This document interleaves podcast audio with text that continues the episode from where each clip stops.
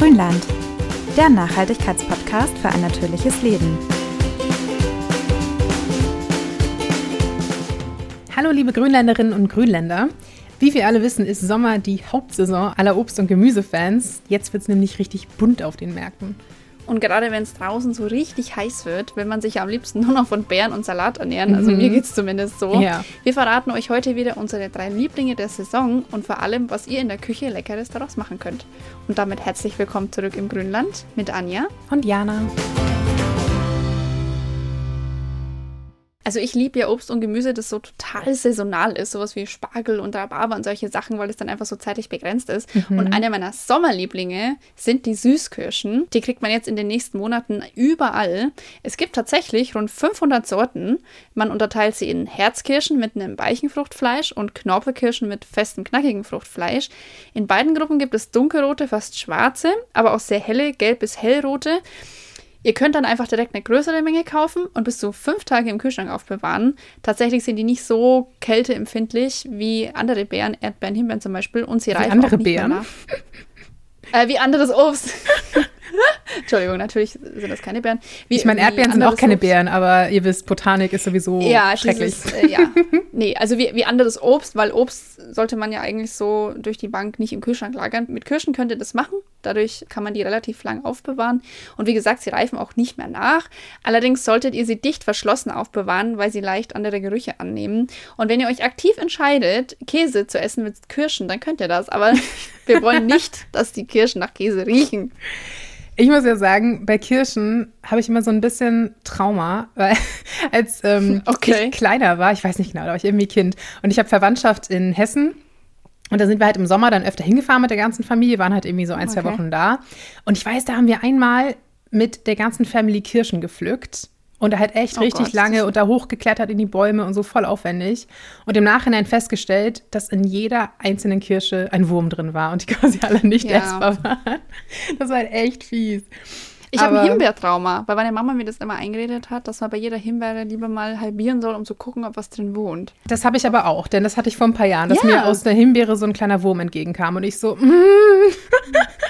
also, Wir lieben Tiere, aber so sehr auch wieder. So sehr auch nicht und als Vegetarierin schon mal gar nicht. ja, okay, nicht also, zum Fressen gerne. Genau. Also ein bisschen genauer hingucken, aber meistens, wenn ihr die Kirschen jetzt einfach so auf dem Markt oder so kauft, sind die ja safe zum Essen. Und ja. äh, ich esse sie dann tatsächlich auch am liebsten einfach pur. Also zum einen, weil sie mhm, so gut schmecken, aber ja. zum anderen auch. auch, weil ich oft keine Idee habe, was ich damit machen soll, außer so klassisch Kuchen backen irgendwie. Ja. Aber es aber gibt mich eigentlich den Kern nervt, ehrlich gesagt. Ja, das ist tatsächlich mein Grund. Auch. Ne? Das ist ja. halt immer, wenn du was damit machst, musst du den Kern rausmachen und so hab's in den Mund und den Kern ausspucken. Das stimmt. Oder sogar Kirschkern Weitspucken machen, wenn ihr ganz abenteuerlich unterwegs seid. Okay. Und nächstes Jahr viele kleine Kirschbäume im Garten haben. Genau, genau. Nee, aber es gibt ja eigentlich echt viele leckere Rezepte. Also so ein Klassiker, den ich auch nach wie vor echt super gerne mag, ist ja Kirschgrütze. Und mhm. das ist auch echt super easy. Also da nehmt ihr einfach ein Kilo Kirschen und haut das so mit 100 Milliliter Kirschsaft oder Wasser in einen Topf, ein bisschen Zitronenabrieb dazu und dann alles schön unterrühren. Das ist ganz wichtig, die ganze Zeit schön rühren.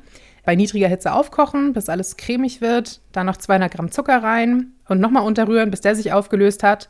Und dann, wenn ihr es nicht einkochen wollt, dann überspringt ihr den Schritt, aber wenn ihr es direkt essen wollt, noch einen Esslöffel Stärke, also Maisstärke mit runter. Mhm. Und genau, das einmal gründlich alles nochmal rühren, nochmal kurz aufkochen und dann habt ihr fertige Grütze. Und das passt halt mhm. halt super zu Waffeln, Pfannkuchen, Milchreis, Eis, Joghurt, allem möglichen oder einfach pur. Und das Rezept, das finde ich mir ganz schön, könnt ihr auch mit allen anderen möglichen Sommerbeeren machen. Also gerade so klassisch Erdbeeren, Johannisbeeren, ja. sowas, äh, schön rote Grütze machen. Das ist ja so ein mhm. norddeutscher Klassiker. Also eigentlich eher skandinavisch. Ich sagen, bei euch gibt es das oft, ne? Genau, also eigentlich eher skandinavisch, aber es hat so runtergeschwappt quasi. Also Röl, Gröl, mhm. das ist so der Klassiker. das war natürlich okay. das, Sendung mit der Maus. Das war Dänisch. Ach Gott, war das süß. Also okay. das kennt ihr. Sag, sag, sag's nochmal, sag's nochmal. Aber man spricht es nicht wirklich so aus. Doch, man spricht das so aus. okay, gut. Deswegen ist es ja so merkwürdig. Aber das heißt rote, rote Grütze mit Sahne Super. auf Dänisch, genau. Denn bei uns gab es auch tatsächlich im Sommer, das mochte ich immer super gerne, wenn man so von der Schule äh, zurückkam früher und es war einfach mega heiß, weil man mittags gar keine Lust hat, irgendwie groß was zu essen. Und dann hat meine Mama oft einfach ähm, rote Grütze gemacht und dann gab es halt Milch und Zwieback dazu.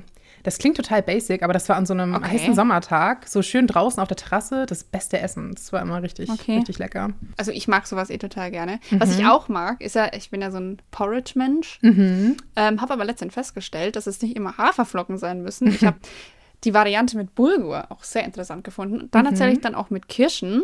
Dazu einfach äh, ein bisschen Bulgur und wer mag noch ein paar Rosinen für die Süße in Milch und Honig so 10 Minuten köcheln lassen. Dann frische Kirschen untermischen und alles noch ein paar Minuten einfach auf dem Herd lassen, dass die Kirschen halt ein bisschen weich sind und halt nicht mehr roh.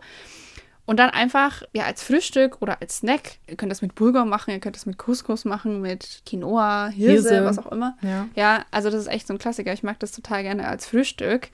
Was man auch sehr gut selber machen kann, das ist immer mein Klassiker, weil meine Oma hat auch so einen riesigen Baum im Garten, ist Kirschsirup. Mhm. Also, dass man halt einen klassischen Sirup kocht aus Zucker und Wasser und dann die Kirschen da drin einkocht, dass sie den Geschmack annehmen, über Nacht ziehen lassen, dann nochmal aufkochen und abseihen.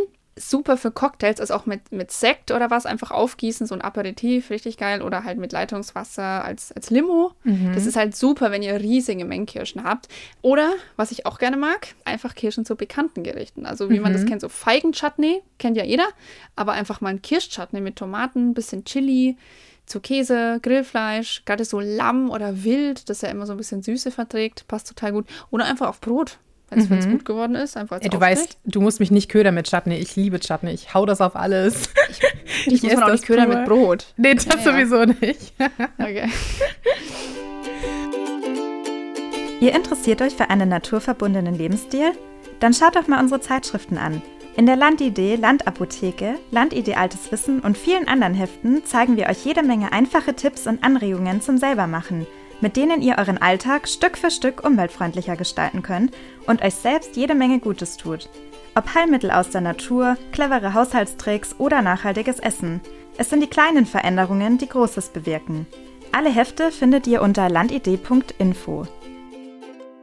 Dann kommen wir doch mal zu unserem zweiten Favoriten. Das ist der Kohlrabi. Und ich weiß nicht, wie es dir geht, aber ich finde, Kohlrabi hat irgendwie immer so ein bisschen angestaubtes Image, oder? Ja, So dieses ja, typische es Rahmgemüse? Ich weiß nicht. Ja, ich wollte gerade sagen, das liegt aber auch an der Art, wie er immer gekocht wird. Ich finde, der Rosenkohl hat auch immer so ein Problem. Ne? Den kennt man irgendwie nur matschig zerkocht und Mhm. niemand mag den dann irgendwie. Kohlrabi hat halt auch diesen Kohlgeschmack, den ja eh viele auch nicht mögen, genau wie bei Rosenkohl. Und wenn du ihn dann noch zu Tode kochst und dann einfach nur so einen lieblosen Schuss Sahne, ist halt einfach auch kein Gericht. Ne? Ich finde sowieso, also ich, Äh. also so gern ich meine Oma habe und so, aber diese Generation hatte einfach alles nur mal ins Salzwasser gehauen und gekocht. Ja, und ich immer so, natürlich. es gibt auch andere Möglichkeiten, Gemüse zuzubereiten. Nee, aber die gibt es seit den 90ern. Ja, ne? die Das gibt's man erst seit Neuestem, ich weiß auch nicht. Um mal davon ein bisschen wegzukommen. Also ich mag Kohlrabi tatsächlich auch total gerne pur, einfach roh, so zum Käsebrot oder als Snack Mhm. Schön, schön zwischendurch. knackig. Mhm. Und was aber auch richtig lecker ist, gerade wenn ihr euch auch vegetarisch ernährt, aber mal Lust auf Schnitzel habt, ist ein Kohlrabi-Schnitzel. Das klingt erstmal ein bisschen merkwürdig, aber das funktioniert Ah, total ich mag gut. den so gern. Mhm. Mag die auch total gern. Also müsst ihr einfach nur den Kohlrabi schälen. Ist natürlich gut, wenn er ein bisschen größer ist. Also wenn er jetzt ganz klein ist, dann bleibt halt nicht mehr viel übrig für die Schnitzel. Ja, gut. Aber genau, erstmal schälen und dann so circa einen Zentimeter dicke Scheiben schneiden. Und die müsst ihr dann aber einmal kurz ein bisschen aufkochen, also in so fünf Minuten in Salzwasser, einfach garen, dann gut abtropfen lassen. Und dann paniert ihr die einfach wie ganz normale Schnitzel und bratet sie in der Pfanne an. Und dann so schön Kartoffeln, ein bisschen Kräuterquark dazu. Ist mega. Oder, Ja. was man auch machen kann, stattdessen äh, in Stifte schneiden. Also nicht in Scheiben, sondern so kleine dünne Stifte. Und dann paniert man die nach dem Kochen in Ei, Mehl, Sesam und Parmesan und packt die dann in die Pfanne. Und das ist super, so als, als Fingerfood einfach zum Dippen auch. Auch sehr, sehr Ja. lecker. Also Parmesan würde ich euch auch empfehlen in die Panade fürs Schnitzel, weil halt einfach ein Kohlrabi nicht ganz so viel Umami und Geschmack hat wie Fleisch. Also mag es Kalb oder Schwein sein. Also Parmesan in, in die Panade von einem Gemüseschnitzel ist sowieso immer eine gute Idee. Was auch sehr gut ist, ich mag unheimlich gern gefülltes Gemüse, aber ich bin nicht so ein Fan von diesem Tomaten-Paprika-Klassiker, weil die halt so wahnsinnig weich werden im Ofen. Ja, Und wenn du das, wenn du das so raushebst aus der, aus der Auflauf, ja, aus der Auflaufform ist einfach so, also es hat einfach keine Form mehr. Aber Kohlrabi lässt sich super füllen, weil der halt relativ fest bleibt. Natürlich darf er dann auch nicht zu fest sein, deswegen, wenn ihr ihn schält, dann erstmal 15 Minuten in Salzwasser kochen. Also der braucht halt sonst ewig und dann ist die Füllung schon verbrannt. Dann einfach den Deckel abschneiden, aushöhlen und füllen. Was auch immer ihr wollt, also vegetarisch oder mit Hackfleisch, da geht ja alles Mögliche. Ähm, und das Grün müsst ihr auch nicht wegwerfen, das kann man auch verkochen. Mhm. Zum Beispiel für einen grünen Smoothie. Alles, was irgendwie grün und essbar ist, kann man versmoothen, aber das hat so einen ganz feinen Kohlgeschmack, ist nicht so wie der klassische Grünkohl, den ja jetzt irgendwie alle eine Zeit lang in ihre Smoothies gemacht haben. Kann sowieso. Ich habe neulich auch, ich weiß nicht, mehrere Posts an einem Tag komischerweise gesehen, dass man ja auch das Erdbeergrün nicht wegschmeißen muss. Also alle Echt? denken immer so, ja, nee, also das wird immer so abgeschnitten und weggetan, aber also man kann es entweder Okay. einfach mitessen oder ich habe es tatsächlich gemacht, ich habe es äh, abgeschnitten und auch in meinen grünen Smoothie mit reingepackt. Also klar muss man es gut waschen auch, damit da jetzt keine Tierchen oder Dreck oder sowas drin sind. Aber das ging wunderbar. Also würde ich jetzt nicht so pur wegsnacken, aber solange es mal mit irgendwas anderem dann gemixt hat, geht das auch. Gut, es ist auch klar, ich meine, es ist ja selten der Fall, dass eine Pflanze, der eine Teil total giftig ist und der andere nicht, gerade bei so Gemüsepflanzen. Genau, also das Grün, also auch bei Wurzeln oder so zum Beispiel, das Grün kann man Ja. ganz oft essen. Es wird nur einfach nicht gemacht, weil es nicht ganz so lecker ist, vielleicht wie das Gemüse selbst. Ja. Aber so in der Mischung geht das eigentlich immer. Ja, was haben wir denn noch? Unser drittes? Ja, was ihr jetzt auch bald wieder frisch bekommt, ist Blumenkohl. Und ganz viele von euch denken bestimmt, Hä, Blumenkohl ist doch ein Wintergemüse. Aber nein, Blumen- Kohl, ja, Kohl einfach hat so ein Image auch, ne? Total, aber Blumenkohl hat bei uns tatsächlich von Juli bis September Hauptsaison. Also das ist eigentlich echt voll das Sommergemüse, auch wenn es immer so ein bisschen in die, in die Herbstauflaufecke geschoben wird. Und es ist super gesund, hat ganz viel Vitamin C, besonders in der farbigen Variante ist es gesund. Falls ihr das schon mal gesehen habt, also Blumenkohl gibt es ja nicht nur in weiß, sondern auch in so gelb, orange, lila Tönen. Sieht total cool aus. Und da ist es ja meistens so, wie bei Wurzeln oder sowas auch, dann gibt es jede Menge sekundäre Pflanzenstoffe, die da drin sind, nämlich diese intensiven Farbstoffe. Und die machen das Ganze noch ein bisschen gesünder. Und auch Blumenkohl könnt ihr übrigens roh essen. Also die muss man nicht kochen. Könnt ihr einfach in den Salat mit reinschnippeln oder dünn gehobelt, so als Carpaccio mit so ein bisschen Öl drüber oder sowas. Sehr lecker.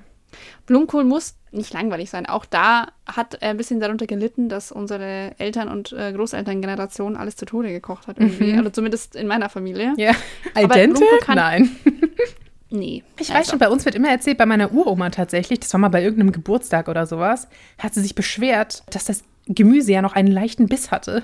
Und mein Großonkel dann so, ja, Mutter, das isst man jetzt. Und sie so, nee, das mag ich nicht. Das muss quasi auf der Zunge zerfallen. Ich denke so, nee, dann hat es einfach auch gar keine Nährstoffe mehr. Das denke ich halt immer. Dann habe ich ja alles rausgekocht, was irgendwie gut war an diesem Gemüse. Ich weiß Will ich, will ich auch gar nicht verurteilen. Ich meine, Nee. wenn wir jetzt schon beim Blumenkohl sind, was können wir überhaupt alles damit machen? Also tatsächlich nichts eigentlich, was man nicht damit machen kann. Man kann ihn im Ofen rösten, kochen, roh essen, alles mögliche, grillen sogar, weil er ja doch noch ein bisschen härter ist als zum Beispiel Brokkoli, den wenn man anschneidet, dann fallen ja gleich alle Röschen auseinander. Auch davon kann man zum Beispiel gut Schnitzel machen, ähnlich wie beim Kohlrabi. Und dann halt entweder, wie gesagt, halbiert oder in die Röschen aufgeteilt in einem warmen Salat. Der verträgt total gut, finde ich, so orientalische Gewürze, so ein bisschen Kümmel und Ja, ich meine, es ist auch super lecker im Sachen. Curry oder so, ne? Curry, genau. Und da ist er eben bekannt geworden, jetzt auch in den letzten Jahren und so ein bisschen weggekommen vom Oma-Image für so Low-Carb-Varianten von Reisgerichten oder auch als Pizzaboden und so weiter. Und dafür kann man ihn ganz einfach im Mixer zerhacken, dass er halt wirklich diese Reiskonsistenz hat und dann anbraten, gut salzen, dass das ganze Wasser rausgeht, dass es auch den Biss hat von Reis. Oder eben pürieren, äh, nicht pürieren, äh, mixen, ganz, ganz fein mixen, mixen als Basis von Pizzateig. Also das mit dem Reis habe ich schon mal probiert, mit dem gebratenen Blumenkohlreis quasi, so ein bisschen Mhm. ähm, asiatisch quasi. Das war echt lecker mit dem mit der Blumenkohlpizza. Ich habe es noch, also ich habe schon mal probiert, aber ich habe es noch nie selbst gemacht, deswegen weiß ich nicht Okay. genau, wie gut das dann Ja. funktioniert. Aber du hast da Also die, Erfahrung. Piz die Pizza habe ich noch nicht gemacht mit Blumenkohl, aber mit Brokkoli. Ah. Ähm, ich habe so eine grüne Pizza gemacht. Green Goddess Pizza hieß die. Die war tatsächlich ziemlich geil. Das war so ein Brokkoli-Boden mit Pesto, Grünkohl, Kichererbsen und so einer Mischung aus Sumak. Das ist ja auch so eine Gewürzmischung. Und Mhm. Sonnenblumenkern. Das war von so einem Foodblog. Das war auch völlig weird. Also ich habe so eine Geschmackskombination einfach noch nie gehabt, aber es war ziemlich, ziemlich lecker. Hm. Also ich finde einfach ja, dass der noch mehr Geschmack hat. Mhm. Also Brokkoli als Blumenkohl, aber das ist nämlich auch was. Also ich weiß, als ich diesen Reis gemacht habe, dachte ich auch so, oh, das schmeckt dann aber mega nach Blumenkohl. Aber nee, tat es gar nicht. nicht. Das ist echt erstaunlich neutral, finde ich. Also was ja nicht riecht, ist der Blumenkohl. Was ja riecht, ist, wenn du ihn stundenlang kochst. Einfach, mhm. dass aus dem Kochwasser dann das aufsteigt. Also klar, wenn du in einem Ofen röstest, dann auch dann riecht es nach Kohl irgendwie. Aber äh, auch da kann man es halt überkochen und dann riecht halt alles nach Kohl. Also was man auch gut machen kann mit Blumenkohl, ist tatsächlich so Aufstriche. Das ist auch was, was ich mhm. jetzt ähm, immer wieder mal angefangen habe, Gemüse zu Aufstrichen zu verarbeiten. Mhm. Da gibt es auch ganz viele Rezeptideen, also auch orientalisch mit Curry oder einfach nur wie so eine Art Frischkäseersatz. Entweder roh oder geröstet oder gekocht einfach pürieren mit allem, was ihr so an Gewürzen da habt. Also da gibt es echt tolle Sachen, ein bisschen Frischkäse dazu oder so eine Halb-Halb-Geschichte mit Kichererbsen als Hummus-Variante. Also ziemlich, ziemlich gut. Und dadurch, dass er halt relativ wenig Kalorien hat, hat man dann halt auch nicht so eine Sahnebombe auf seinem Brot. Ja, und halt auch super, wenn man jetzt irgendwie mal eine vegane Alternative sucht oder so, ne? Also da ja.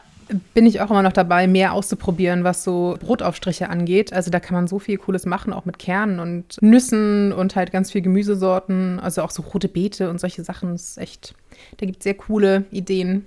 Und was ihr jetzt übrigens auch mal ausprobieren könnt, wenn ihr wieder ganz viel Gemüse kauft, jetzt gerade so im Sommer, dann die Reste nicht wegzuwerfen. Also nicht nur das Grün, worüber wir schon gesprochen haben, sondern man kann auch einfach gucken, dass man zum Beispiel bei Salat oder Möhren oder sowas das Ende ein bisschen großzügiger abschneidet, also ein bisschen mehr stehen lässt und dann daraus neues Gemüse zieht. Also dieses mhm. Regrow Your Veggies, was ja in den letzten Jahren so ein bisschen populär geworden ist. Ich mache das zum mhm. Beispiel gerade mit Salat. Das geht echt richtig gut. Und ich finde es total schön, auch im, im Sommer sowieso immer so ein paar Pflanzen in der Küche so auf der Fensterbank zu haben, so ein bisschen grün. Das macht irgendwie mhm. immer gleich gute Laune und es ist halt auch, es gibt ja fast nichts Cooleres, als sein eigenes Essen anzubauen. Und selbst wenn es nur die angeschnittene Karotte ist, aus der man wieder was rauszieht oder so.